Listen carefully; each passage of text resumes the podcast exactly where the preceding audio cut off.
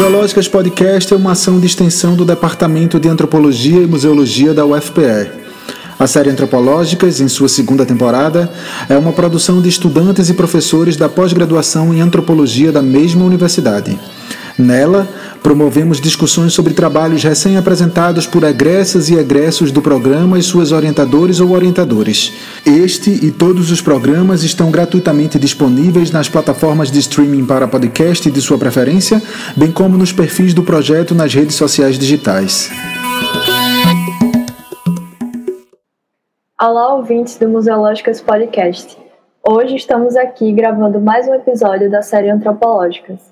Convidamos Igor Holanda, que defendeu no início do ano a dissertação intitulada Algo no Caminho, narrativas sobre individualismo, sofrimento e adoecimento mental entre jovens graduandas da Universidade Federal de Pernambuco.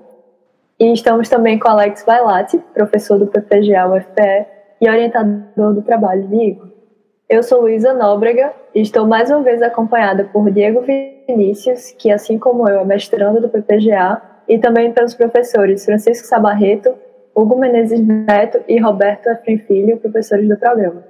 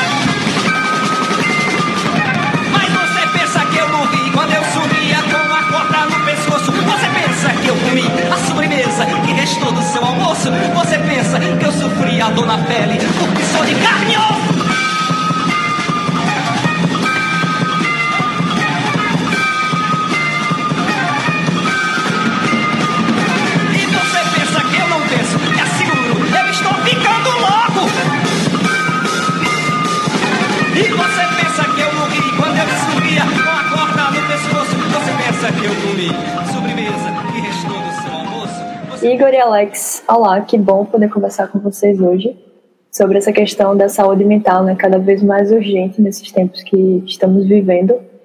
E para começar, Igor, fala um pouco para a gente e para as pessoas ouvintes sobre o teu trabalho. É, boa noite, pessoal, e queria dizer que é, é uma honra ter tido esse convite e poder falar um pouco da minha pesquisa. Fico muito feliz nessa oportunidade de ter essa conversa. Né? E, bom, minha pesquisa, com o título que o Luiz comentou, ela fala sobre o individualismo, o sofrimento e o adoecimento mental entre jovens graduandas, né? Para começar, assim, há uma, pelo menos na, na forma como a dissertação se desenrolou, né? Ideia, o fenômeno que eu queria compreender é a experiência do, enfim, depressivo, ansiedade, o adoecimento mental que, que se percebe mais nas universidades, né? independente de qual área seria, pelo menos no início da pesquisa. E aí eu restringi para um grupo de um curso em particular, que seria um curso de ciências sociais, onde eu encontraria pessoas que pudessem partilhar as experiências que elas têm com a experiência, com a vivência do, do adoecimento mental, que é a expressão que eu uso a partir da própria vinculação desses termos mais biomédicos entre as interlocutoras. Né? Eu enfatizo que foram jovens graduandas porque a chave analítica de, geracional é muito importante. Assim, não é não é qualquer pessoa ou qualquer contexto, mas é uma, há uma recorrência. Então, eu vou aproveitar então primeiro dizer que é muito bom eu estar contigo aqui nesse programa e o tema é muito pertinente Inclusive, que a gente vai lançar agora, né, no mês de, de julho ainda, esse programa. E a gente aqui no nosso programa de pós-graduação em antropologia da UFPE, tá, estamos organizando a RASC, que é a Reunião de Antropologia da Saúde, então é muito pertinente para esse momento. É, conversar contigo sobre isso. Eu queria te ouvir, queria que você falasse um pouco sobre os principais resultados, conclusões, debates, reflexões que a tua dissertação traz. E queria ouvir de Alex como foi o processo de orientação desse trabalho, que também, de alguma forma, toca na nossa própria profissão, né? Nós somos professores universitários, estamos aqui também envolvidos com essa questão, com essa, com a dimensão da, do, da, da, do adoecimento mental, também nos aflige. Então, talvez Alex pudesse falar um pouquinho sobre como foi esse processo de orientação, porque também o toca, e como é que foi os principais resultados de Igor. Bom, agradeço muito o convite, né? É um, realmente um prazer estar aqui conversando sobre esse trabalho, essa dissertação do Igor Holanda. Uh, bom, uh, como orientador, uh, admito que, bom, inicialmente eu fiquei muito interessado pelo trabalho, né? Esse interesse continua, como Igor está no doutorado, então está, está está com esta pesquisa em continuidade, procurando outros espaços. Depois, talvez ele pode comentar um pouco sobre isso, né? E bom, eu, queria destacar duas coisas, né, uh, em particular, né?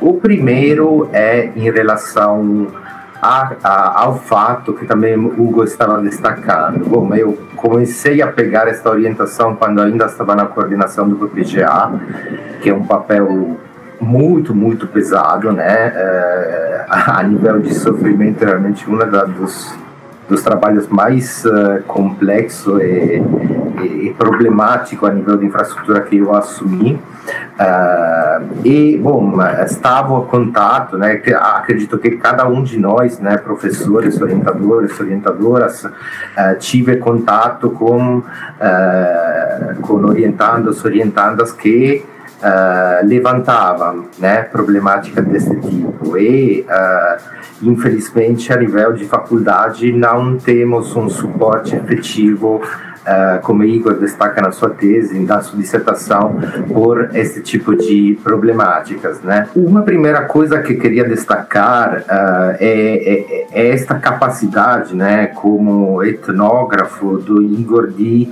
uh, criar esta rede. Né? É, é, porque é uma pesquisa, pesquisa bem complexa, do meu ponto de vista, enquanto Igor é, foi parte deste meio, enquanto foi estudante de graduação na UFPE, e se trovou a dialogar com basicamente colegas, né, pessoas uh, que por muitos pontos de vista faziam parte de uma rede social na qual ele permaneceu muito tempo, né? E, e, e os dados realmente que uh, foram levantados na dissertação são dados muito uh, muito complexos, né? Muito pesados sob muito ponto de vista e uh, tratar trabalhar sobre esses dados de campo que reportam sofrimentos, né, dificuldade uh, de, de, de, múltiplos tipos, né, em relação a uh, a gênero, classe social, raça, né, uh, foi realmente um trabalho que envolveu muito o Igor.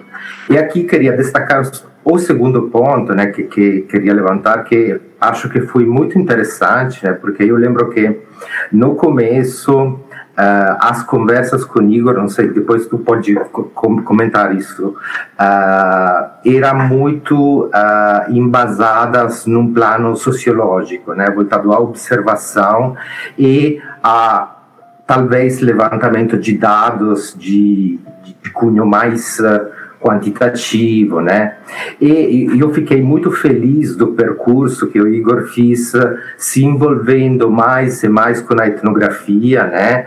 Tentando de ter um ponto de vista deconstrutivo sobre o que, o, o que ele observava.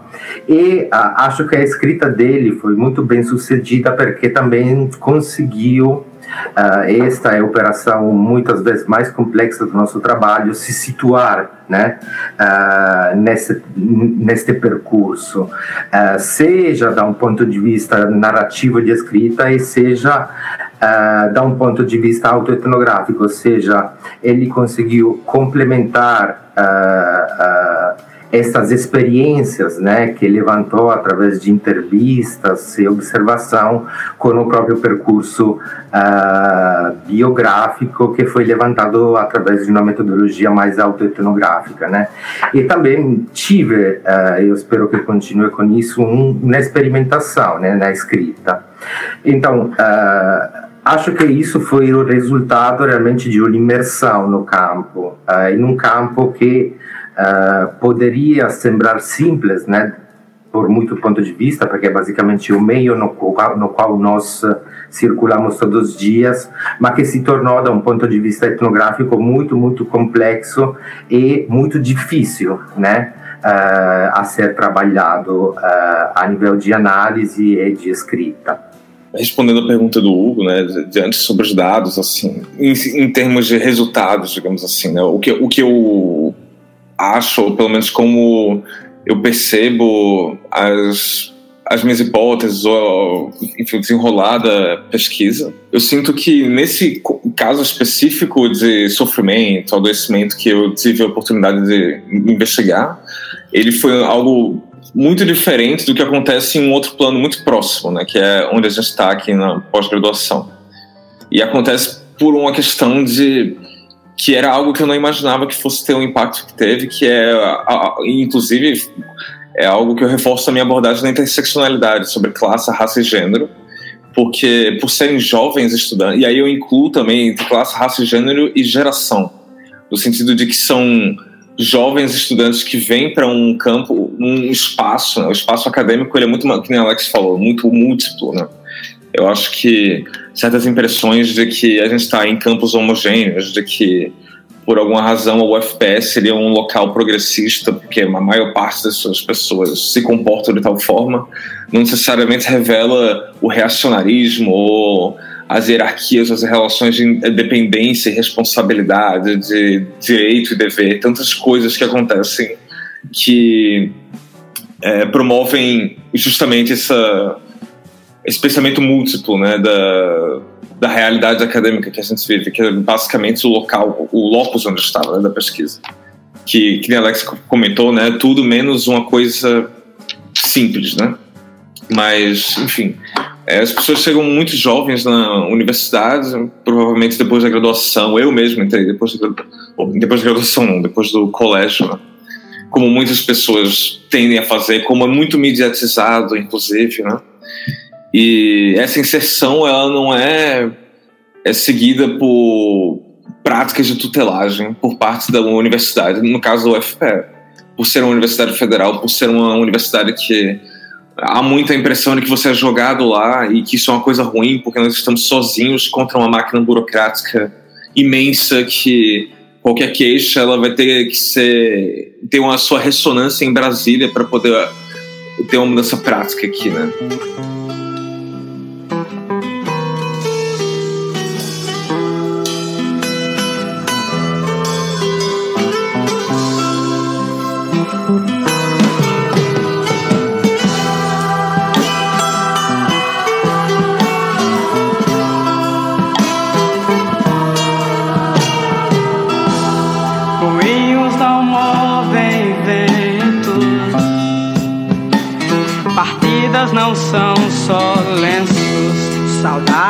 São soluços, nem solução pra espera, nem salvação dos pecados. Tristezas não lavam pratos, resguardam restos desejos, flores e frutos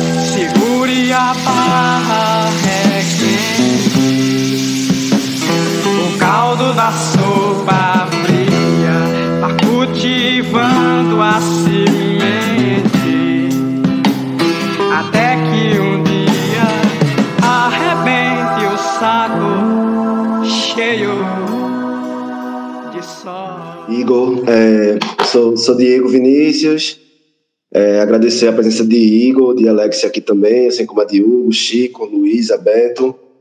Esse cenário que, que Igor pinta na, na pesquisa dele foi um cenário que eu vivi intimamente na graduação. Eu terminei a graduação em 2014. Então, eu acho que é bem próximo do momento que você faz essa pesquisa e, e a minha graduação também foi é, em Ciências Sociais no bacharelado. E nos vários depoimentos que, que, que você trouxe, bem extensos, é, eu me coloquei assim em situações é, semelhantes, né? É, esse trajeto que você coloca assim da chegada na universidade, é, muitas pessoas que vêm de, de uma experiência conservadora, né, é, heteronormativa, proibicionista, e acaba encontrando ali na universidade um, um ambiente é, muito mais permissível e muito mais enriquecedor né, em cima da diversidade, das pessoas a que você é apresentado, das possibilidades que são apresentadas de maneira geral. E um dos grandes locais desse, desse aprendizado, né, desse, dessa abertura, desse leque, é o movimento estudantil, que está é, presente no seu trabalho. Aí eu gostaria que você falasse um pouco dessa relação do, é, do, entre o movimento estudantil e essas, essas narrativas, essas trajetórias de sofrimento, de adoecimento e individualismo. Tem esse outro. É, é, o movimento político na universidade. É, é, porque eu tento ver as coisas mais por essa, essa perspectiva da hierarquia, entende? Que há essa distinção entre o estudante de graduação e a universidade administrativa, né? Que é uma distância monumental, né? mas há também a distância da gente para os agentes os estudantes entre si e os seus agentes políticos internos, né? Entre, enfim, o curso de ciências sociais ele é muito grande, né? ele comporta 400 estudantes. Então, há uma, um, o PPGA, por exemplo, ele tem um número muito reduzido de estudantes em comparação, que torna possível dar uma atenção muito maior, sem falar no processo de orientações que acontece, né? Mas eu acho que é algo que é muito, muito grave, assim, que eu até acrescento um pouco essa coisa da, do momento de expressar sua própria identidade, de cometer. É, a, a, graduação é uma fase de você cometer erros e você falar coisas que você não necessariamente acha que lhe representam no futuro. Né? Eu acho que esse é o espaço que a graduação, a graduação no caso, né? ele melhor expressa, né? um lugar que você eu, enfim, você pode ver colegas que conseguem bolsas de pesquisa por terem tirado melhores notas, ou outros que não conseguem, porque eles reprovam a cadeira, então burocraticamente você fica impedido. Outros estudantes que reprovam talvez por falta mesmo e fiquem com rancor e aí levem isso de forma a desencadear como vai acontecer na né, sua própria narrativa biográfica nesse espaço. E, bom, é, eu, assim, acredito que um ponto que é importante de enfatizar é como todas as pessoas com que eu entrevistei, elas eram muito inteligentes e elas tinham potencial, tanto que muitas delas passaram em mestrados diferentes, assim, desempenham atividade acadêmica, né? Elas não foram impedidas, né? Mas que nem eu coloco na, no título, né? Havia algo no caminho que devia ser passar por uma, algum processo catártico ou não, ou enfim, da forma que fosse, para que determinada fase da vida fosse completada e essa transição da juventude para a vida adulta fosse mais clara, pelo menos. Né? Porque eu acho que é muito isso que acontece. Né? A gente tem. A universidade, ela é, claro, um agente burocrático que ele. A gente está em constante tensão, né? Assim, a tensão entre. que nem, tem um momento da dissertação que expressa isso, mas a, entre um, orientadora e um. Uma, uma estudante e um orientador, né, que entram em um conflito em relação a certas questões e desencadeiam uma série de problemas e questões graves dos estudantes. Há relações de poder distintas entre o professor e o estudante. Há, enfim, uma série de hierarquias internas múltiplas que vão surgindo conforme se busca nesse campo né, o lugar onde você quer direcionar a atenção. Né? O lugar que eu direcionei minha atenção ele é pouco privilegiado assim, a partir da, das pesquisas quantitativas que nem o Alex fala. que é muito mais comum haver uma quantidade enorme de pesquisas sobre adoecimento mental na medicina do que em outros cursos. Né? É muito difícil, na verdade, você encontrar outros cursos que tenham índices estatísticos tão bem feitos, porque os cursos de medicina eles têm uma incidência infinitamente maior do que em outros espaços, claro. Né? Mas não quer dizer que não há na universidade, em um curso, digamos, pedagogia ou que fosse, pessoas que vivem subjetivamente a experiência do sofrimento e que possam relatá-la de forma qualitativa. Né? Eu acho que essa, esse foi o momento da minha pesquisa que eu defini qual seria a minha busca. Né? Não é uma validação estatística ou coisa que fosse, né?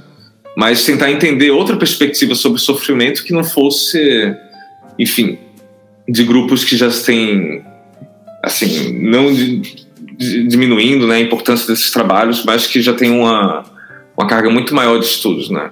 Pensar por que Logo, o, o, as áreas das humanas, que são hierarquicamente inferiores às áreas da, do direito, e essas hierarquias disciplinares são muito importantes, né? na forma como elas montam o, o perfil do estudante mesmo.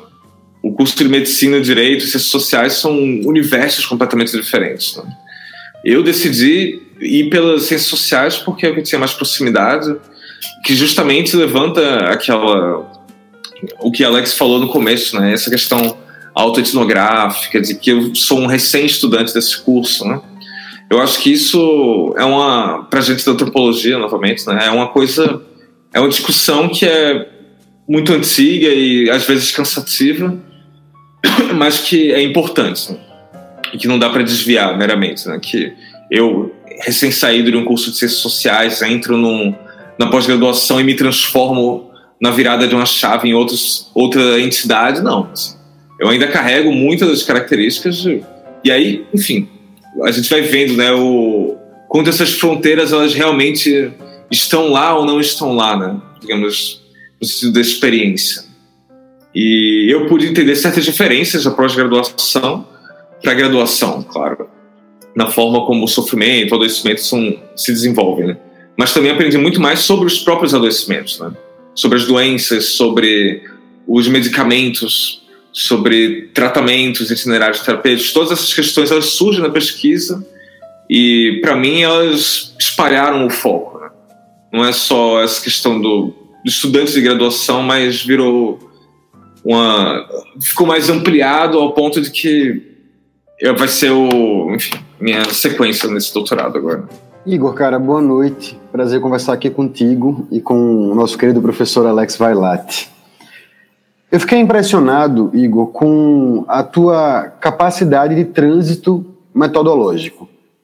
Logo na introdução, tu deixas bastante evidente essa particularidade do teu trabalho de pesquisa, que é da conformação de um campo de pesquisa, de uma pesquisa etnográfica num lugar em que você já estava. Você diz: eu era estudante deste curso, eu entrei no mestrado eu passei a estudar este ambiente do qual eu de fato nunca saí, certo? Daí, portanto, a ideia de realizar uma pesquisa autoetnográfica, a ideia de se implicar na pesquisa muito proximamente. Na introdução do trabalho, você faz um relato sobre sua trajetória de vida. Eu queria que você falasse um pouco mais sobre isso, mas tomando em consideração o fato de que você, durante o texto, sai do particular do seu próximo e chega, por exemplo, a dados sobre a classe, a classe C, a dados sobre o processo de expansão da universidade pública. Você localiza a intensificação dos sofrimentos com a crise democrática brasileira, os desinvestimentos do governo federal na educação, trazendo para o sofrimento um caráter profundamente social, ou seja, público, não é não jamais individual apenas, enfim. Como se dá, portanto, essa passagem metodológica entre o lugar tão próximo de uma pesquisa feita naquele lugar em que você já estava, para âmbitos, para trânsitos mais gerais, para perspectivas mais amplas, quase sociológicas de abordagem? Você fez um bom resumo aí de uma parada que eu nunca parei para pensar mesmo, mas de fato, né, há uma, eu não sei, assim, a estruturação, né, da dissertação, ela ficou eu acho que para todo mundo né, é um momento um pouco tenso da vida que você tem que decidir como vai ser o, o sumário da coisa, ou como você vai encarar, escrever um monte de coisa, né? E assim, é, eu acho que é, começou assim minha pesquisa com, é, com essa questão metodológica, né? Com essa com esse problema que eu resolvi lidar com ele logo na introdução, discutindo outras questões, né? Mas de fato esse momento autoetnográfico que eu exponho na, na introdução, ele é na verdade uma é, uma exemplificação de como se dava o processo das entrevistas que eu executava e como eu imaginava que eles iriam, como eles andavam saindo, no caso, né? como geralmente ocorria, porque não é como se eu tivesse várias perguntas, ele, enfim, a entrevista ocorria uma pergunta ou duas perguntas que desencadeavam toda a entrevista, geralmente, né? Que poderia ser muito longa, poderia ser curta, mas sempre havia esse retorno para a infância, para que, que, eu começava perguntando como é que havia sido a experiência do colégio, né? que é a primeira experiência educacional que a gente tem. A educação da universidade é um ensino superior, né? Mas a gente tem um ensino básico que molda como a gente entra na universidade, né? Que muitas vezes é com a, um, déficit, um déficit muito grande de, de leitura e de escrita. São coisas que mesmo eu, de classe média branco, etc., tive dificuldade quando entrei, né? Mesmo sendo privilegiado, estou em colégio particular, né? Sempre foi algo muito chocante no início da graduação. Como era difícil ler, como era difícil escrever da forma como era esperado. Mas é esse essa opção por colocar no início essa que eu escrevo até hoje em dia nem sei muito bem como pensar isso, mas eu falo que é um que eu estou espiando um pecado científico, porque eu entro muito numa trip de achar que eu tenho que ter uma legitimidade para as coisas que eu estou fazendo. E eu me sinto, digamos assim, simbolicamente muito mais tranquilo depois que eu efetuo uma solicitação num banco de dados para poder ter acesso a alguns dados que apontavam onde eu encontraria essas pessoas adoecidas, que foi por meio da minha da de uma pesquisa na naquela plataforma ESIC, onde eu consegui acesso a laudos psicológicos de estudantes que por uma razão ou outra não estiveram em uma aula, numa prova ou solicitaram a segunda chamada por um problema psicológico seja por um psiquiatra ou psicólogo. E aí eu tive alguns resultados dessa busca que eu fiz, mas eu só consegui encontrar uma pessoa com que eu pude conversar, de um grupo grande que eu tinha recolhido de pessoas que estavam em estado no mínimo crítico, né? E eu não consegui falar com essas pessoas, né? Que eu imagino que muitas delas desistiram ou tomaram outro rumo. Mas eu pude encontrar muitas pessoas que se disponibilizaram quando eu tentei, digamos assim, afrouxar um pouco a, a metodologia, né? Que eu coloquei no WhatsApp, no Facebook, de, de, forma muito aberta, que essa é a minha pesquisa, se você tem um problema clinicamente diagnosticado ou não, eu gostaria de ter uma conversa, mas se você não tiver nenhum tipo de diagnóstico ou o que for, também posso ouvir e conversar com você, porque eu acho que não há a, a legitimidade biométrica ela tem um limite, né? E esse limite eu percebi muito claramente na minha pesquisa, porque era muito comum que as pessoas com as experiências mais traumáticas que, que eu poderia imaginar, né, elas não tivessem tido nenhum. Elas não tinham nenhum tipo de acompanhamento psiquiátrico, psicológico na infância ou na própria juventude. Coisas muito rasas, assim. Então, eu acho que quando eu fui vendo que. Como chegar aos dados, né? Que são as narrativas desde que não seja imoral, claro, nem nada absurdo, né? Mas assim, quando você chega nos dados, quando você tem a entrevista, é uma outra lógica que eu acho que se estabelece. Né? E aí, as, as pesquisas saíram muito de um jeito que eu achei que fosse importante para romper um pouco com essa coisa toda, expor a minha própria juventude, a minha própria vida no colégio, é, momentos em que eu pude entender essa unidade conceitual do sofrimento na minha própria experiência como criança, como adolescente, como, enfim, atrave atravessando esse, esse, momento em que se depara com a vida adulta, né? Então eu, eu cheguei até esse momento da minha dessa breve análise autoetnográfica que eu faço. Né? E, e aí, de fato, né, puxando, eu faço essa introdução com esse objetivo e é, me exponho um pouco, claro, né? Assim, falo de algumas coisas que aconteceram, mas não é como se eu tivesse doente, né? E eu acho que isso é uma coisa que é muito importante, assim, eu, eu acredito que se juntasse todos os interlocutores que eu tive uma conversa, coisas muito diferentes sairiam, mas nenhuma dessas pessoas ela teve uma perna quebrada, ou ela tem diabetes, ou ela tem câncer, uma condição que ela é biomédica de fato. Né? Na verdade, é algo muito distante do biomédico, muito distante de processos químicos neurológicos que se desencadeiam no corpo. Né? E eu, o que eu acho mais gritante é essa cura, que, que foi uma coisa que eu descobri também, né? que o amplo campo da antropologia farmacêutica, né? que são os antidepressivos e outros tipos de psicofármacos, né? ou psicotrópicos, que possuem danos assim, mesmo na, no número reduzido que eu tive de entrevistados, entrevistadas, duas pessoas tiveram problemas graves, assim, de desmaiar em um contexto de aula ou de desenvolver outras formas relativamente aleatórias de efeito colateral com os medicamentos. Né? E aí, pensando nessa chave, né, assim, não que eu sou psiquiatra, psicólogo, vá solucionar o problema, né? De forma nenhuma a gente pensa desse jeito, que ah, eu quero que as pessoas não sofram. Não, eu acho que há uma ressignificação desse sofrimento que é importante ser feita, né? E ela passa pela por esses processos macrosociais, né? Não há como pensar saúde mental se, se você vê miséria na rua que nem a gente vê. E não é por causa da economia, mas a falta de vontade política de realmente alterar as coisas. Né? Não é como se. Eu tenho uma visão muito clara sobre isso, né? uma visão muito marxista sobre o, a materialidade, né? a questão da. da enfim, do, do, acesso à dignidade humana mesmo. Né? É uma coisa que a gente anda perdendo com frequência. E isso tem relação né, com a coisa do individualismo, que é uma coisa que a gente prega na universidade. Então aí eu acho que o caminho que o Brasil seguiu ele é muito singular na proposta que ele teve na, e na atitude que ele teve da, da popularização e democratização da universidade pública, né?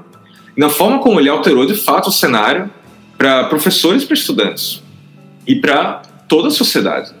Eu faço uma pequena referência ao Esquenta, o programa de televisão da. Ah, que eu não lembro da atriz agora. Regina Casé. Regina Casé. Pronto. Esse programa é um momento emblemático, porque quando ocorre o golpe, contra Dilma, né, esse programa é cancelado da, da Rede Globo, né? Ele é, por excelência, um fim de um ciclo, né? Eu acredito. E esse ciclo, ele é rompido e não é que há discussões assim, macro-sociológicas sobre, sobre as coisas, enfim, não quero só explanar a situação, mas apontar que o, minhas interlocutoras, as pessoas que eu, o, o meu campo, né, ele é afetado agora pelas coisas que ocorrem, ocorrem né? permitiu-se a entrada de toda uma classe que nunca teve acesso a, a, a, uma possibilidade de mudança de vida e a possibilidade de mudança né, real, essa mudança social, né, no melhor sentido possível. E, e, isso vem se desmantelando lentamente, né, até hoje, né, até a situação atual que a gente vê. Então, esses pulos metodológicos, eles vêm muito uma necessidade de como sistematizar essa ideia do sofrimento, né? Por que as pessoas. Por que há o sofrimento na universidade?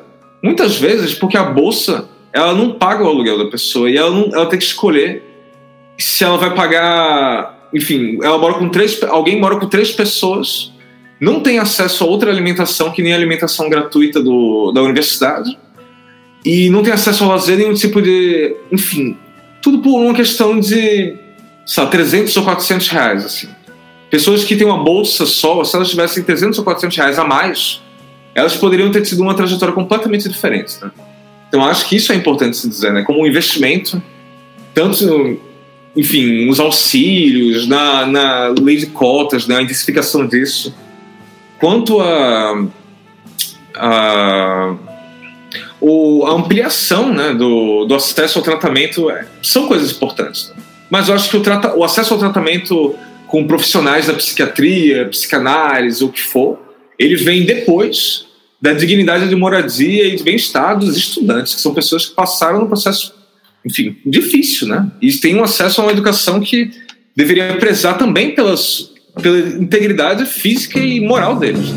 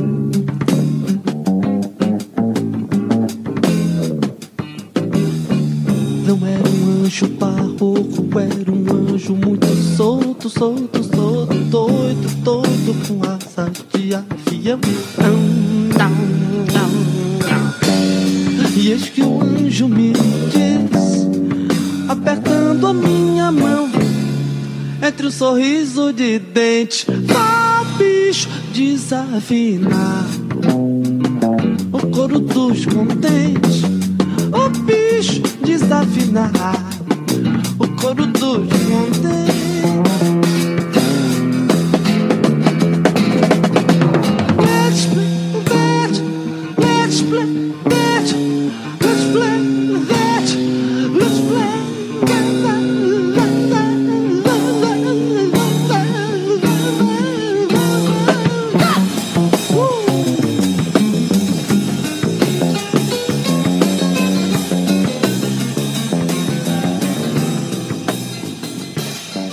Muito bom receber você aqui, conversar com você. Sempre um prazer encontrar você e a gente poder falar sobre coisas, né? E sendo orientando de Alex também, então minha pergunta vai um pouco para os dois mesmo, porque sei do interesse de Alex por uma antropologia da infraestrutura e você menciona a universidade como como o espaço, né, como o cenário que, que materializa, que dá materialidade a seu campo. Eu queria explorar um pouquinho isso para entender como é que você viu esses seus interlocutores também como parte, e isso é, insiste um pouco no ponto que Beto destacou na pergunta dele, como, como trabalhadores mesmo, sabe? Assim, é, há uma, uma referência presente ali aos estudantes que você está estudando, é, e eu queria ver como é que você implica esses mesmos processos de adoecimento para os outros atores que estão envolvidos nesse cenário também, mas ao mesmo tempo como é que, que, que a ideia de universidade vai é, se dispersando à medida que você vai encontrando também na fala desses interlocutores perspectivas diferentes ou eventualmente diferentes. Eu não sei como é que eu não, não, vi, não li seu texto inteiro, mas perspectivas diferentes a respeito da própria universidade, né? Assim, a ponto da gente falar de universidade, não de uma universidade, mas de universidades, né? De muitas universidades em conflito, eventualmente produzindo adoecimento em algumas dentro de uma mesma universidade, né? Universidades em disputa, né? A universidade, por outro lado, como um espaço eventualmente de produção de felicidade, é possível pensar dessa forma, né? Já vi muitos, muitas discussões dentro da universidade sobre isso. E ao mesmo tempo a universidade aparecer como perspectiva de mudança social para muitos dos atores que estão envolvidos nessa universidade, né? De que forma o conjunto de, de, de, de grandes investimentos nessa infraestrutura, por exemplo, produz uma narrativa eventualmente do adoecimento, mas em conflito é, é, com, uma, com outras narrativas, né? Como é que essas outras narrativas foram aparecendo também, ainda que como ruídos na construção da tua leitura sobre o adoecimento, pensando a universidade, inclusive pensando esses atores também. Você falou do marxismo aí, como trabalhadores também, né? Como é que como é que você como é que você enxergou isso para pensar esses estudantes dessa forma, mas eventualmente também os professores, os técnicos como pessoas também muito afetadas por isso. Mas é isso, queria te ouvir mais. Obrigado, Igor, por ter vindo. É, eu posso comentar um pouco, e Alex ele faz um gancho. É, pois, é uma pergunta que eu, que eu pensei nisso, né? Eu, eu pensava muito mais como pesquisadores, né? Assim, é, do, do, o trabalho que o estudante ele realiza é um trabalho de pesquisa, né? Seja no auxílio na tarefa mais básica ou na, na enfim, na mais complicada, né? Na graduação há uma, uma, um entendimento que ela se trata de uma base, né? Assim, eu o Diego ele comentou assim dos do movimentos sociais. Eu conto um momento em que eu mesmo participei de uma ocupação em que eu estava lá e aí eu tive nessa experiência de passar dois dias em um lugar, as pessoas enfim, fazem coisas lá dentro e tem toda aquela vivência de rebeldia, mas ela era muito limitada por uma realidade que se chocava no momento que o Estado chegava, né? quando você percebia a fragilidade daquilo que você está meio pertencendo. Né? E a graduação, ela tem um, um. Não há uma universidade sem uma graduação, claro, né? mas os estudantes eles não têm um grau de responsabilidades ao ponto de, de que o, tarefa, alguns, claro, né? alguns que têm um trabalho de OPBIC, coisa assim, mas é muito mais múltiplo do que a atividade que a gente vê nas pós-graduações, por exemplo, né? como na o, o, trabalho né, do estudante de graduação ele pode ser como bibliotecário, que houve uma entrevista que aconteceu isso, né, que, que não há relação com o seu ofício na né, antropologia, sociologia, o que for. E fora as atividades que você desempenha fora, né? Por exemplo, a licenciatura, majoritariamente um curso que ocorre à noite, tem muitas pessoas que trabalham de dia, né? Então há essas questões que a graduação ela é muito mais, eu sinto muito mais assim depois de ter feito a pesquisa, como um lugar onde estudantes mais jovens que a família dispôs a possibilidade de um plano de um projeto de vida, digamos assim, ela ele é executado de forma impecável entre os estudantes de elite e ou como um espaço desse que a pessoa tem que subsistir e tenta pela graduação uma saída. Numa saída no sentido de uma enfim um melhoramento da qualidade de vida para si e para as pessoas no seu entorno né eu acho que o a, é, essa ideia né, do marxista digamos assim de que há um trabalho sendo executado e os estudantes são a mão de obra barata para a execução desse trabalho ela, pelo menos eu pensava mais assim, né? Hoje em dia eu penso nisso, nesse novo campo que eu estou realizando no, na pós-graduação, né? Porque na pós-graduação ocorrem várias mudanças simbólicas, né?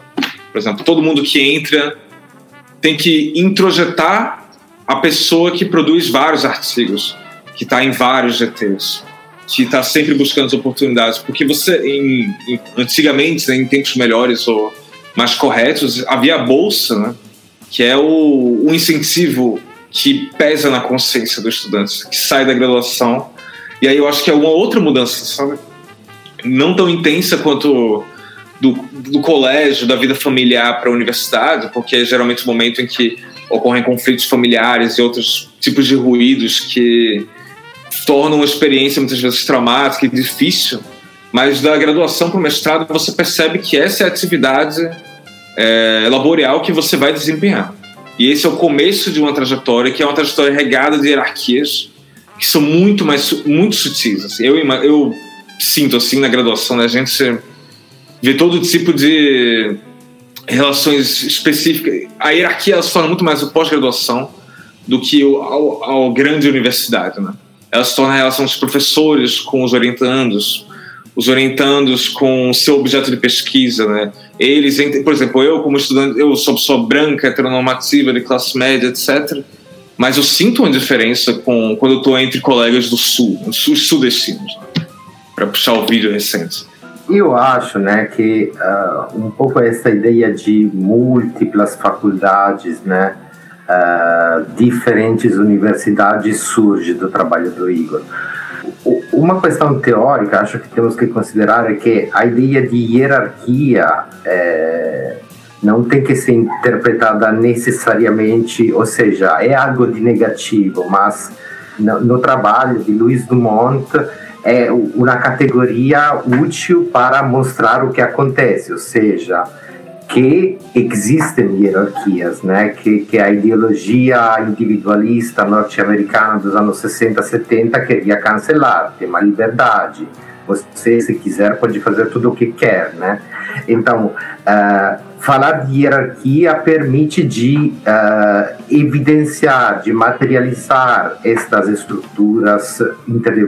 Achei interessante o exemplo, né? Eu aqui sou de de, de classe média, médio alta, mas em comparação a estudante do Sul já tem uma estrutura hierárquica diferente, ou estudantes estrangeiros, não sei, né? Um, e eu acho que também a multiplicidade né, emerge do, do contexto. Né? Uh, eu lembro que uma das hipóteses uh, iniciais do trabalho era pensar que o adoecimento fosse ligado agora aqui, Igor, você pode, pode me dizer se eu uh, estou um pouco uh, sobreinterpretando, mas uma das hipóteses inicial era pensar que o adoecimento é ligado a permanecer em uma graduação na faculdade, né? E uh, o, o, trabalho das entrevistas mudou que isso é muito mais essa transição, né? É algo que começa com estruturas que são montadas na família, uh, na, na, na, no ensino no ensino fundamental, no ensino médio, né? Uh, nos vários contextos que esses jovens uh, uh, frequentam, né? E aqui é interessante que estamos falando do curso de ciências sociais, né? Então é, isso não pegou muito espaço na dissertação porque seria um outro tema muito grande, né? Mas temos que pensar que os estudantes, os alunos, alunas de ciências sociais entram em contato com saberes específicos, né? Uh, então, esta questão de mudança social, né? É, eu acho que Igor evidencia e muitos dos, dos seus interlocutores, né? Ele passa pela faculdade e acontece uma transformação, né? Uh, todavia, entrando em um plano mais subjetivo, pessoal, emerge também como esta mudança social não seja algo de uh, uma caixa mágica, ou seja, pego a graduação, me viro assim. Não, é um percurso acidentado, difícil, né? em particular quando uh, o, o, os alunos alunas chegam de uh, situações mais complexas a nível de, de interseccionalidade, classe, gênero, raça, né? Então, uh, eu acho que o trabalho não fala que não a faculdade não proporciona mudança social, proporciona sim, só que Uh, e aqui chega o comento também do Roberto, né? Desmonte, né? Estas situações precisariam mais suporte, né? Uh, nós vemos a nível de pós-graduação, uh, nós vemos a nível de graduação, né? E, e, esse suporte é deixado muitas vezes a, a iniciativa individual do professor da professora, né? E, e, sabemos como é complexo, né? É, bom, eu queria só colocar isso e dizer, para concluir, que seria muito bom que este trabalho seja lido pelos colegas e colegas, né, professores e professoras, porque realmente traz uh, coisas que uh, às vezes nós pensamos, mas uh, ver isso escrito, né, em um trabalho científico dá um peso muito interessante. Também para responder para Chico, professores, funcionários não entraram muito nessa pesquisa, ou seja, entraram como como nas entrevistas aparece, mas eh, sendo um, também um, um, mestrado, né, uh, era realmente inviável ampliar muito, muito o campo, né.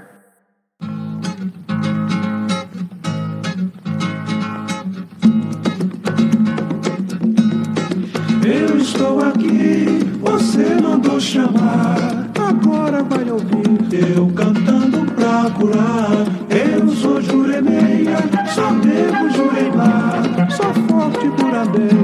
Aruanda eu vim cá, eu estou aqui, você mandou chamar, agora vai ouvir eu cantando pra curar.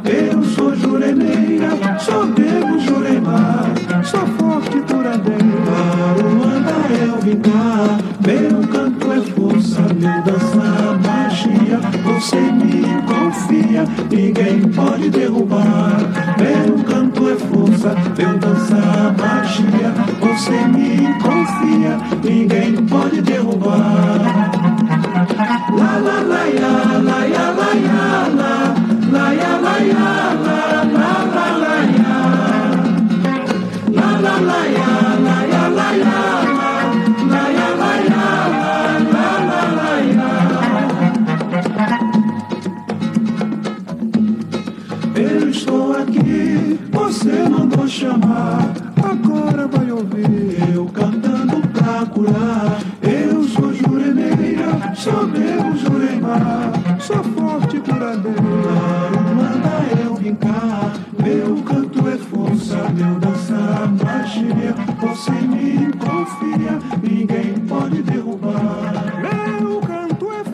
Igor e Alex, a gente tá chegando ao final do programa.